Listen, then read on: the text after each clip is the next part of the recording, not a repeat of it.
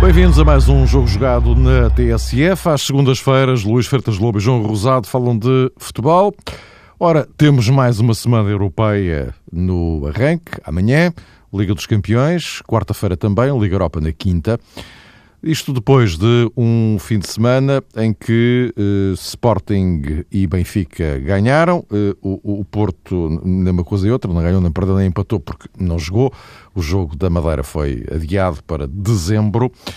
Ora, eh, meus caros, eh, vamos eh, olhar precisamente para esta semana europeia, também um pouco em função daquilo que eh, foram os dados que, que vieram deste fim de semana e nestes vários eh, sentidos. Mas vamos por ordem de entrada em cena. Amanhã temos o Benfica a receber o Galatasaray na luz. E, uh, João, uh, começaria por ti, uh, um, um, um, Benfica que, frente ao Tondela, fez algumas estreias, não estavam propriamente no, nos planos de, de, ninguém que estivesse de fora, bem entendido, pelos vistos para o Rui Vitória estavam.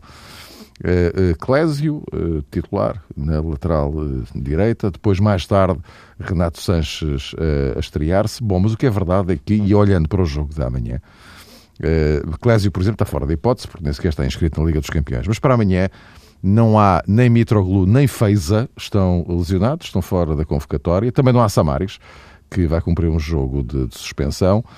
Eh, e, e isto significa que eh, vamos ter um 11 do, do Benfica necessariamente diferente. Uh, embora dizia o, o Rui Vitória hoje, uh, sem uh, grandes surpresas, dizia ele. O que é que ele quer dizer com isto? Ou o que poderá querer dizer com isto? Provavelmente, Mário, antes de mais um abraço para o Luís e deixa-me também, viva Luís, cumprimentar todos os ouvintes.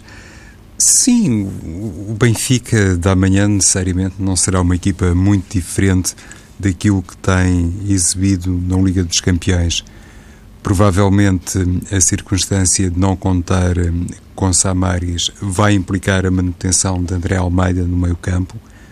Também provavelmente a parte da Lisca, que reapareceu agora no Campeonato Português e no corredor eh, central, porque Rui Vitória tem consciência que hum, a ausência de Samaris, a par da ausência de Mitroglou, eventualmente pode provocar também uma alteração de planos no que respeita à utilização de Gonçalo Guedes, porque o Benfica não tem um terceiro avançado disponível. Neste momento tem basicamente Jonas e Raul Jiménez. E olhando eh, para o banco, olhando para a convocatória de Rui Vitória, não se vislumbra de facto um terceiro elemento capaz de entrar uh, na equipa e de funcionar nesta fase da competição como uma solução uh, credível. Não ficaria espantado que Gonçalo Guedes amanhã até ficasse no banco de suplentes, respeitando Rui Vitória, aquilo que pode ser uma ideia para o ataque e se calhar atendendo a uma necessária alteração na equipa do Benfica do ponto de vista ofensivo e olhando basicamente para a falta do tal terceiro uh, goleador, se quisermos. Gonçalo Guedes, como sabemos, é um jogador uh, polivalente, joga na direita, na esquerda e na seleção sub-21, inclusivamente, já deu provas de ser particularmente eficaz no corredor central e perante tudo isto, talvez tenhamos um Benfica com essa novidade no corredor lateral, não propriamente no central, e não sei até que ponto Pizzi pode também reaparecer no 11 em função disto. Uh, Carcela está convocado, Pizzi também, Lindelof também, o que me faz suspeitar que pode claramente Silvio jogar como lateral direito e eventualmente uh, preservar então, para sublinhar este aspecto, André Almeida uh, no meio campo, porque o Benfica, frente ao Galatasaray, terá que jogar eh, pelo triunfo, é assim que funcionam as grandes equipas, mas também terá que levar em consideração que a equipa do Galatasaray tem menos dois pontos que o Benfica, que partilha a liderança do grupo com o Atlético Madrid e face a este contexto e sobretudo à pontuação, parece-me que existe também aqui um grau elevadíssimo de responsabilidade no que toca à prestação dos turcos, que inclusive já foi assumida uh, assumido esse grau de responsabilidade pelo seu treinador. E atendendo a tudo isso, mesmo um Benfica obrigatoriamente ambicioso e obrigatoriamente a lutar pelo triunfo, terá que conservar as uh, óbvias cautelas uh, defensivas, não descurar o, o seu lado mais pragmático, porque a pontuação na Liga dos Campeões, neste momento, permite, e em certa medida acho até que obriga Rui Vitória a ter essa perspectiva um pouco mais realista de ter uma equipa suficientemente compacta do ponto de vista defensivo, porque o Benfica já foi capaz de ganhar o Atlético Madrid enquanto visitante e, e, eu penso que esse resultado, Mário, será francamente determinante no apuramento do Benfica na Liga dos Campeões. Luís, eh, e olhando para, para este cenário, eh, a questão da arrumação de, de, de um 11, eh, aqui já com uma série de condicionantes para, para, para amanhã, e isto, olhando para isto e olhando para aquilo que está para trás, aquele jogo com, com, com o tom dela, com uma série de nuances e, e algumas delas até um pouco surpreendentes, não é? Sim, um pouco surpreendentes, nomeadamente o Clésio, o lateral direito. Mas para o jogo da manhã, e pegando um pouco também um pouco naquilo que o João estava a referir, Parece-me que a questão do meio-campo é, talvez seja a mais delicada, visto que a dos laterais já temos aqui falado várias vezes, e já a semana passada dizia que, que era impossível o Benfica insistir com, com, com estes laterais neste, nesta fase da época, uh, em face daquilo que é a busca no Benfica de excelência. Portanto, isso é, isso é que, que me parece claro uh, o que era o rendimento atualmente, de, quer do Silvio como do, como do Eliseu. Uh, desde o início da época, é um problema em aberto, e o Clésio acho que fez um jogo esforçado, desde a primeira jogada que ele tem no jogo, inclusive, demonstra a alegria com que, com que jogou. Mas devo dizer, antes de ir exatamente ao 11 da manhã, que esta questão de adaptar laterais e de buscar laterais à equipa B parece-me normal, enfim, dentro da política desportiva que o clube agora tem, de, na busca deste tipo de, de soluções da formação. E alguns jogadores interessantes que saem de lá, nomeadamente o Renato Sanches, que é um bom jogador, e sobretudo o João Carvalho, que está na equipa B, embora ainda tenha primeira idade de sénior, último ano de júnior, primeiro de sénior, com muita, muita qualidade. Agora, a nível de laterais, e ainda esta semana vimos que o Wilberto recuou para o lateral direito para jogar como lateral, frente ao Farense, e foi assumido mesmo que este, este recuo visa especializar o jogador como lateral direito, coisa que aconteceu também com o Nelson Semedo, que era, que era, que era um ala, e o próprio Clésio, que também era um extremo. Uh, Intriga-me é um pouco que os extremos verdadeiros, os que jogam mesmo a extremo, na, perdão, os laterais verdadeiros, que jogam mesmo a laterais na, na equipa B, não sejam utilizados uh, nessa posição depois na equipa principal e que se vá buscar jogadores que sejam adaptados de extremo a lateral. Acho que qualquer coisa aqui não bate certo. Uh, o Alfaiate, por exemplo, jogou uh, 10 dos 13 jogos até agora a titular. Saiu da equipa agora, no último jogo, para jogar o Alberto recuando no terreno. O Alfaiate, lateral direito. A lateral esquerdo, o Rebocho, tem feito uma época fantástica. É um lateral de qualidade de seleção e que tem feito grandes jogos. Esses dois jogadores nunca foram opção na, na equipa principal. E, portanto, isso é que me causa um pouco de. Acho que é intrigante. Há, há, a opção por adaptar laterais a laterais e os jogadores que jogam a laterais na equipa B não são utilizados a laterais depois na equipa principal, nem são convocados, nem são chamados. Portanto, nesta questão de ir buscar jogadores à equipa B, acho que a ideia da formação faz sentido acho que esta adaptar adaptações é que me parece algo que não bate certo, sinceramente, numa política de formação, porque o que é que diz o jogador que está a jogar a lateral direito? Sempre na equipa B, e depois quem é chamado é o, é o extremo para jogar a lateral direito, e ainda mais vê a adaptação de um lateral, de um extremo a lateral. Uh, tirando este, este pequeno pormenor, porque de resto o Clésio fez um, fez um bom jogo dentro daquilo que, que se exigia, uh, para amanhã, penso que a questão que se coloca muito é, é a nível da, do, do corredor central à frente da defesa porque não ter Samaris, não ter Feiza, uh, uh, influiu bastante. Se, embora Samaris possa jogar a 8, é um jogador que protege muito melhor uh, o elemento que joga atrás dele, dá outra segurança, porque ele joga bem, percebe bem as duas posições. Eu entendo sempre aquela, esta questão do Benfica no meio campo como uma dupla, não consigo pensar num jogador sempre por si só, porque dentro desse sistema tão exigente, num 4-4-2 clássico, quase sempre, embora este ano com as linhas mais juntas, um bloco mais compacto, em relação à noção de equipa partida que existia a época passada com, com Jorge Jesus, a verdade é que este é, que este é quase como, como, se pensa na dupla de centrais, eu penso na dupla de médios, dentro do Benfica atualmente. Uh, e, portanto, faltando o 6 ou um 8 que perceba o 6, uh, o jogador que joga na posição de pivô sente muito uh, essa, essa questão. Uh, penso que André Almeida naturalmente será essa opção, embora já o tenha dito aqui algumas vezes que acho que neste momento poderia ser a melhor opção para jogar lateral.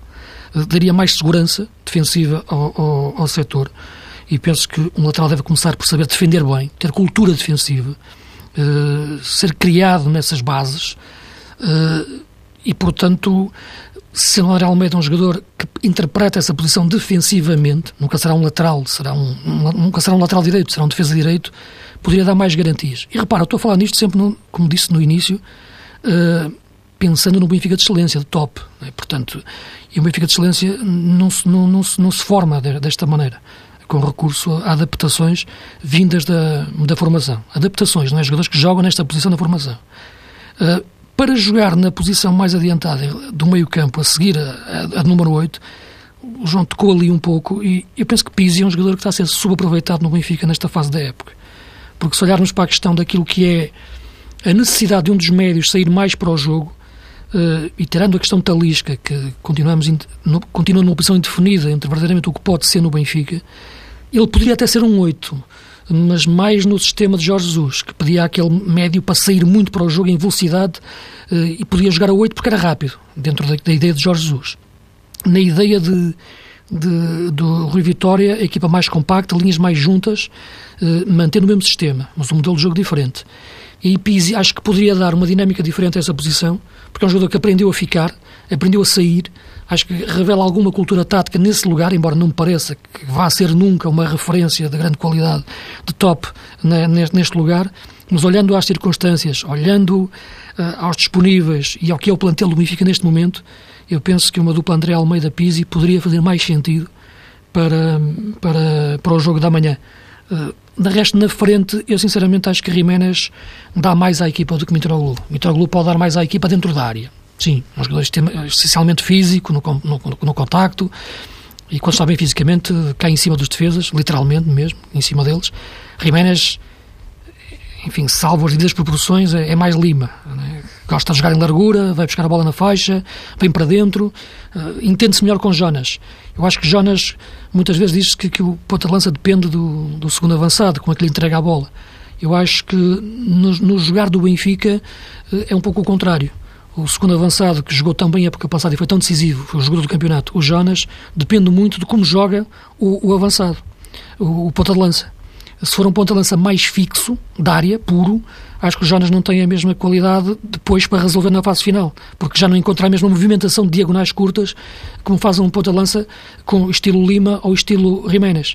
Um ponta de lança estilo Mitroglou é mais fixo na área e muitas vezes mal educa a equipa em relação àquilo que pode ser as movimentações permanentes que aconteceram frente ao, frente ao tom dela dos três avançados. E acho que Jiménez encaixa melhor nessa, nessa dinâmica. Pelo que, enfim, é esta a projeção atual que eu faço para o Benfica, para o jogo da manhã e o diagnóstico em face daquilo que é o enigma, para mim, da, das adaptações das adaptações do, a nível de laterais. Essa questão, Luís, que levantaste a propósito da, da adaptação dos extremos a laterais é de facto muito interessante e estava aqui também a fazer alguma reflexão sobre a mesma, porque antigamente no, no futebol português, nomeadamente, falava-se muito que essa adaptação, o recuo de determinados jogadores, enfim, era quase paralelo a uma questão etária. À medida que iam decaindo fisicamente, puxavam-se determinados jogadores para uma é mais posição. no meio campo, é mais na zona central, isso. Mas, enfim, é mais na zona central que isso acontecia, não é? Não, não, eu refiro-me tivemos... em concreto às zonas laterais. Lembro-me, sei Sim. lá, do Carlos Secretário, o próprio Sérgio Conceição, enfim, o Luís Felipe, o Fábio Coentrão é uma situação diferente, mas mesmo nas laterais eu penso que é possível encontrarmos. Embora aqui, oh, João, desculpa, sim. aqui eu estava a tocar no aspecto eh, mais particular do Benfica, que está a buscar os miúdos à formação. Certo. É? E, e, em vez de ir buscar os jogadores que jogam a lateral na formação, vai buscar jogadores que são extremos e que são adaptados a laterais. Acho que aqui eu alguma percebi, coisa não faz sentido. Não é? Eu percebi isso, Luís, e, e de facto deixa-nos perante uh, alguma perplexidade esse assunto face àquilo que é o trabalho das academias e dos uh, centros de formação uh, dos jogadores. Mas lá está, se calhar num passado havia essa componente física que talvez levasse os treinadores a fazerem esse aproveitamento de elementos muito experientes, mas já sem a velocidade para desequilibrar tanto a partir do meio campo, do meio campo para a frente. E também na altura, à exceção, se calhar, do Sporting, a formação, quer de Benfica, quer do Futebol do Porto, não produzia na quantidade e na qualidade que produzem hoje em dia. O que me parece é que há aqui um ou outro aspecto que eventualmente nos pode dar alguma explicação sobre essa matéria. Em primeiro lugar, as equipas eh, grandes, olhando para a realidade da Liga NOS, da Liga Portuguesa, eh, sentem-se, concretamente os treinadores, confortáveis em ter jogadores de grande ímpeto atacante eh, enquanto defesas laterais. A maneira como se comportam quer o Benfica, quer o Porto, quer o Sporting, dará do ponto de vista estratégico alguma margem para essa utilização de jogadores de raiz vincadamente ofensiva. Por outro lado, também parece que a aposta que muitas vezes é feita, sobretudo no mercado sul-americano, acaba por. Um, enfim, dar soluções do meio campo para a frente depois esbarram, lá está o Luís, nos extremos que são formados uh, nas equipas uh, secundárias. E não existindo, aqui numa perspectiva mais ofensiva, um, lugar, oportunidade para os jovens extremos, então, para que esse talento não seja desperdiçado, o que é que se faz? Uh, todos eles são obrigados a recuar no terreno, pagando o preço, é verdade, pagando o preço, os laterais de raiz que jogam na equipa B do Benfica, do Porto e, e do Sporting. Só que nessas uh, circunstâncias, se calhar os treinadores têm alguma desconfiança porque eventualmente pensam que um lateral que serve para a segunda liga, se calhar não é aquele lateral capaz de desequilibrar tanto num, num clube grande e com grande, e com grande grau de exigência também uh, no campeonato uh, uh, nacional. Pode, pode passar também um bocadinho por aqui esta realmente este paradoxo, conforme o Luís acentuou, de que passa Sim. pelo desperdício dos jovens laterais. Sim, pode ser alguma, alguma explicação, mas não... pressioná-los, mas temos que... Não, repara, não, se pensares no Sporting, não, ninguém imagina puxar o, o, o Gelson para a lateral, ou o Mateus Pereira, ou no passado o Bruma e no, neste próprio Benfica o Gonçalo Guedes. Portanto, são jogadores que têm essa vocação ofensiva, têm essa qualidade para entrar na equipa uh, e para jogar. E eu, ah, aliás, espero que o Benfica não se lembre de fazer isso com, com o Nuno Santos, que eu acho que é, que é, um, que é um miúdo de grande qualidade, um extremo puro, já recuou para a lateral esquerdo no jogo com o Vianense. E, e o Gaetan também. Bem, sim, mas o Nuno Santos é um jogador que tem uma qualidade tremenda, é rápido, tem qualidade de execução e velocidade. Não é, não é, não é só o caso de ser rápido, porque há muitos, há muitos jogadores rápidos.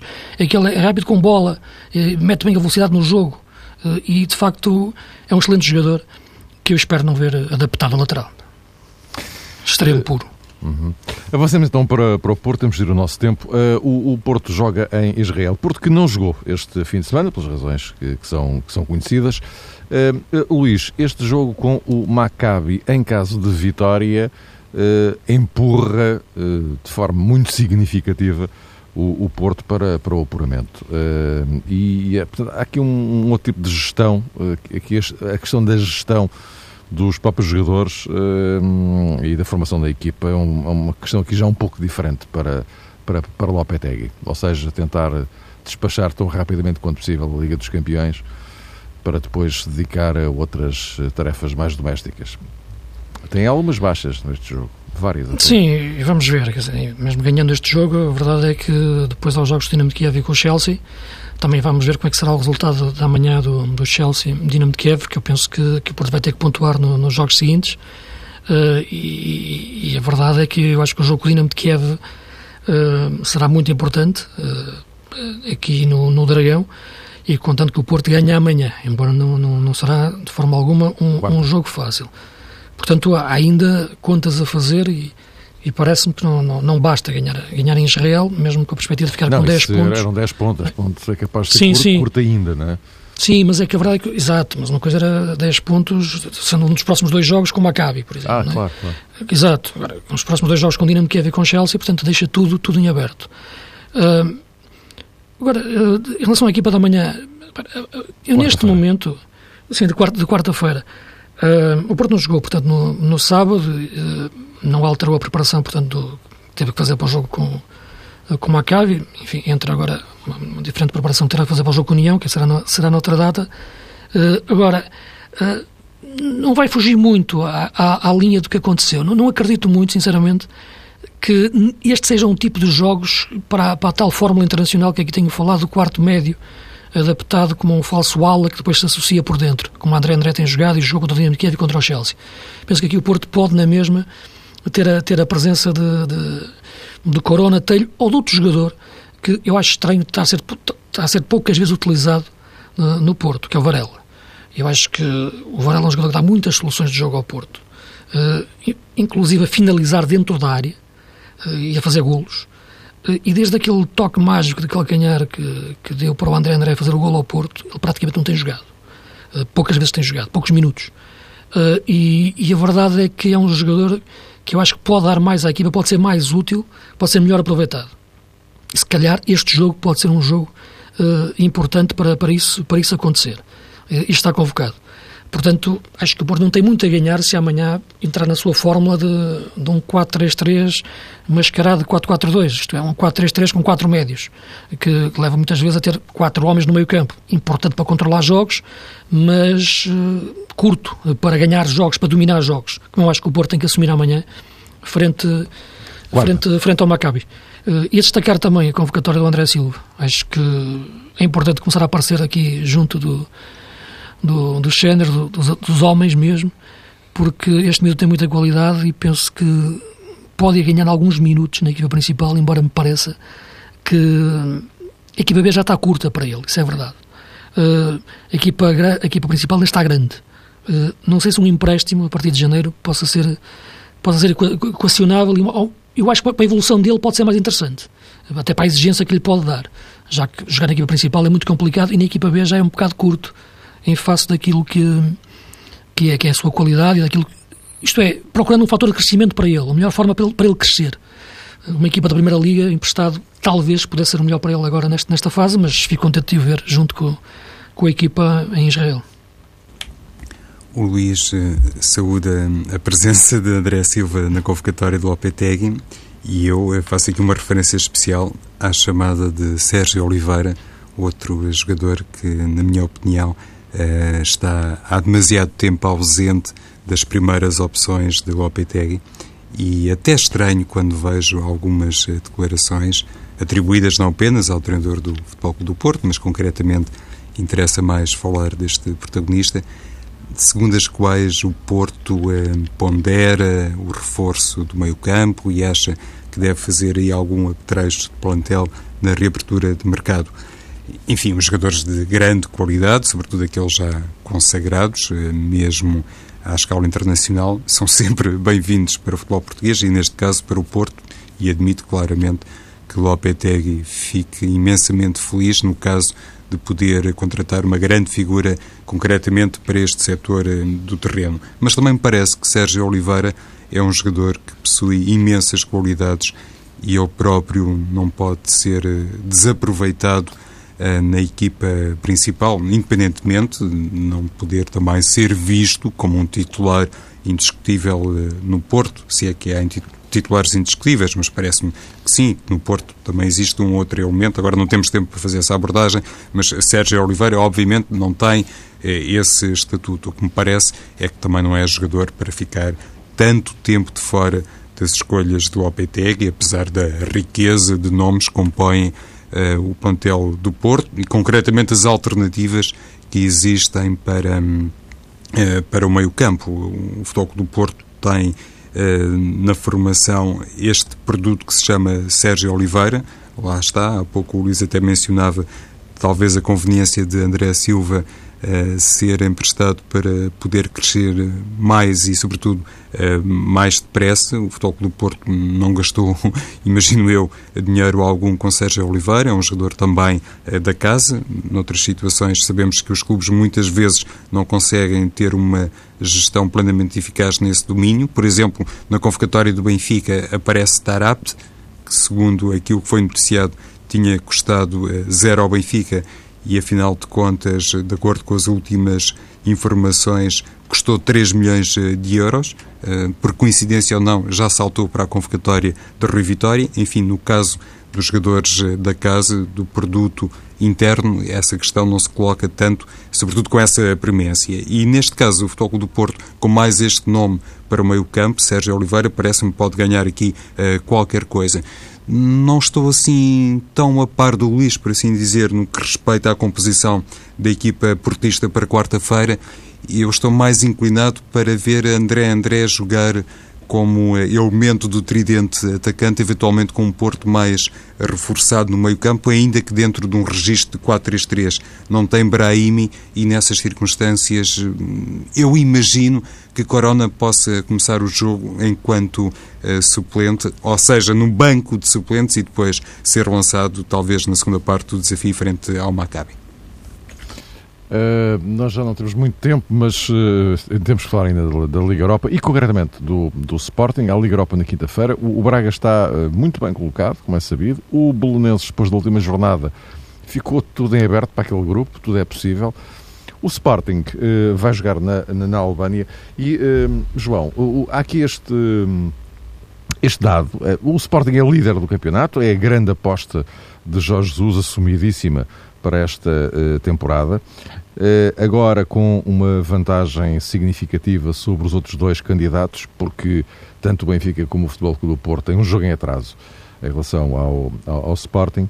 Uh, e, e, portanto, não, é, não será muito previsível, digo eu, que Jorge Jesus vá fazer aquilo que se chama uma mudança estratégica em, relação a este jogo da, da Albânia, ou seja, ele tem optado por, digamos assim, 11 alternativos na Liga Europa, e provavelmente é o que vai continuar a, a, fazer, porque em termos de prioridade, o João Mário, por exemplo, já poderia jogar, mas poderá não jogar e ir por opção mesmo do Jorge Jesus, por exemplo.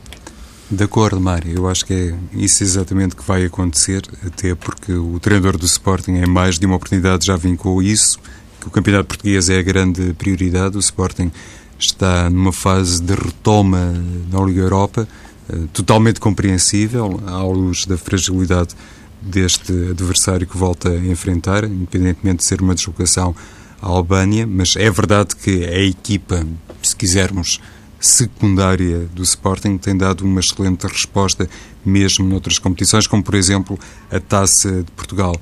Penso que aquilo que aconteceu inclusivamente na última jornada, em que o Sporting não pôde contar com Adrian nem com Aquilani, também dá a Jorge Jesus uma possibilidade de apresentar algo de distinto face ao último jogo da equipa leonina frente ao Estoril. Penso claramente que é a melhor fase do Sporting na temporada.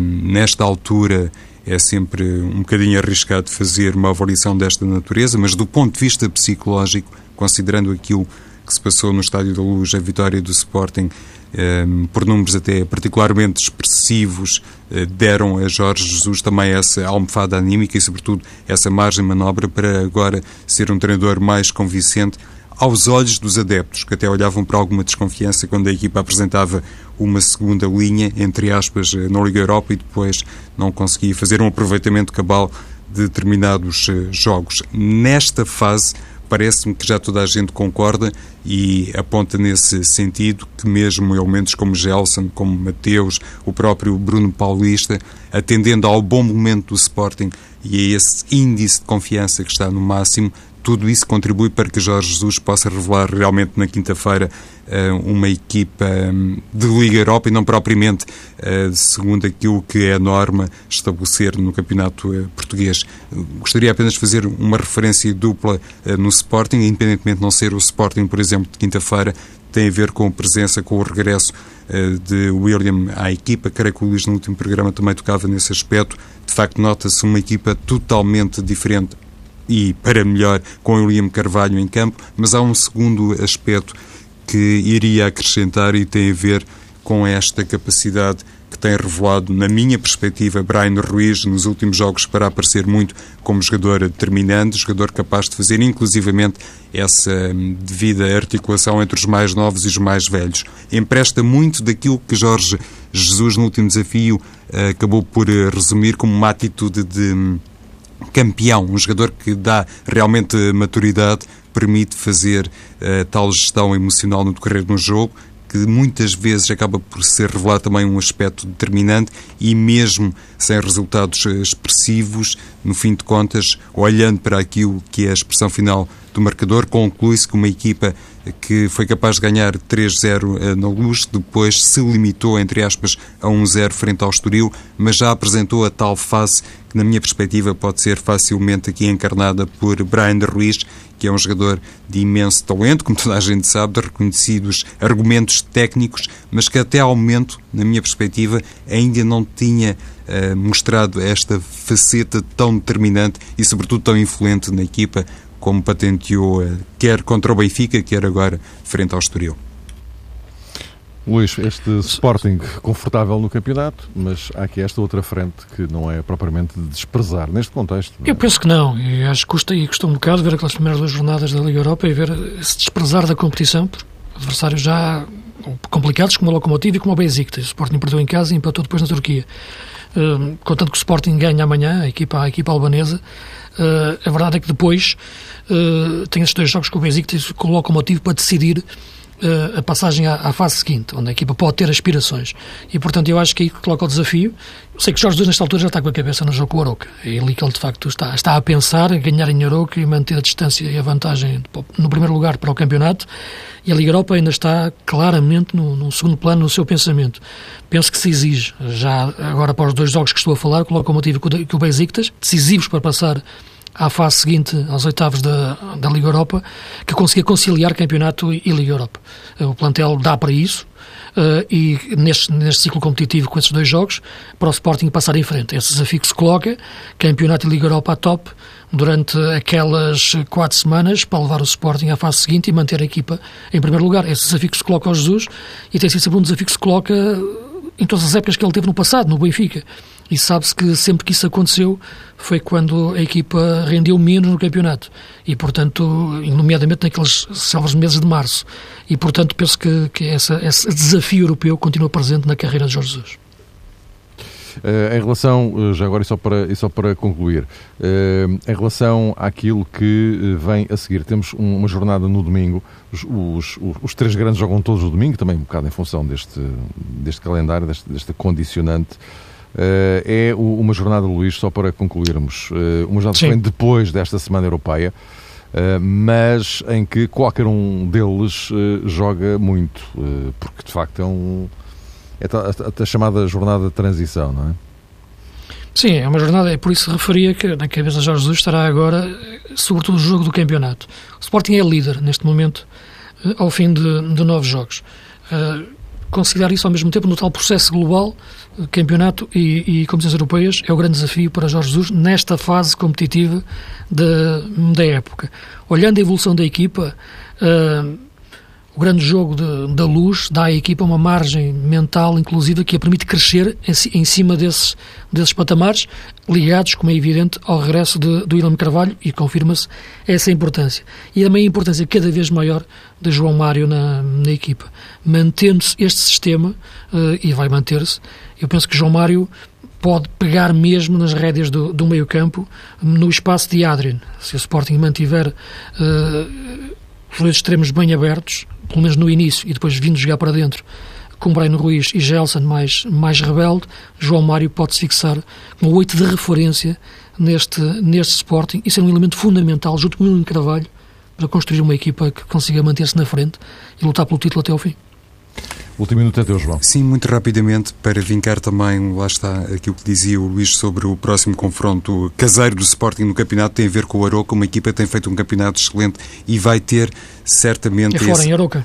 Sim, e esse desejo de levar de vencida a equipa uh, do Sporting, e aliás o comportamento que já demonstrou frente aos grandes do Aroca, faz prever um jogo de grau de dificuldade imenso para a equipa sportinguista. O próprio Vitória de Setúbal, que vai ser adversário do Futebol do Porto, também tem feito uma carreira muito boa no campeonato, quiçá a todos os títulos surpreendente, e neste caso penso eu, olhando para o compromisso dos três grandes, é possível isolar aqui um bocadinho o caso do Benfica, porque recebe o Boa Vista e por o jogo ser também no Estádio da Luz, se calhar aparentemente e na teoria um jogo mais fácil para o Benfica em comparação com aquilo que se depara, sobretudo ao Sporting, frente ao Aroca. Meus caros, voltamos a encontrar-nos para a semana.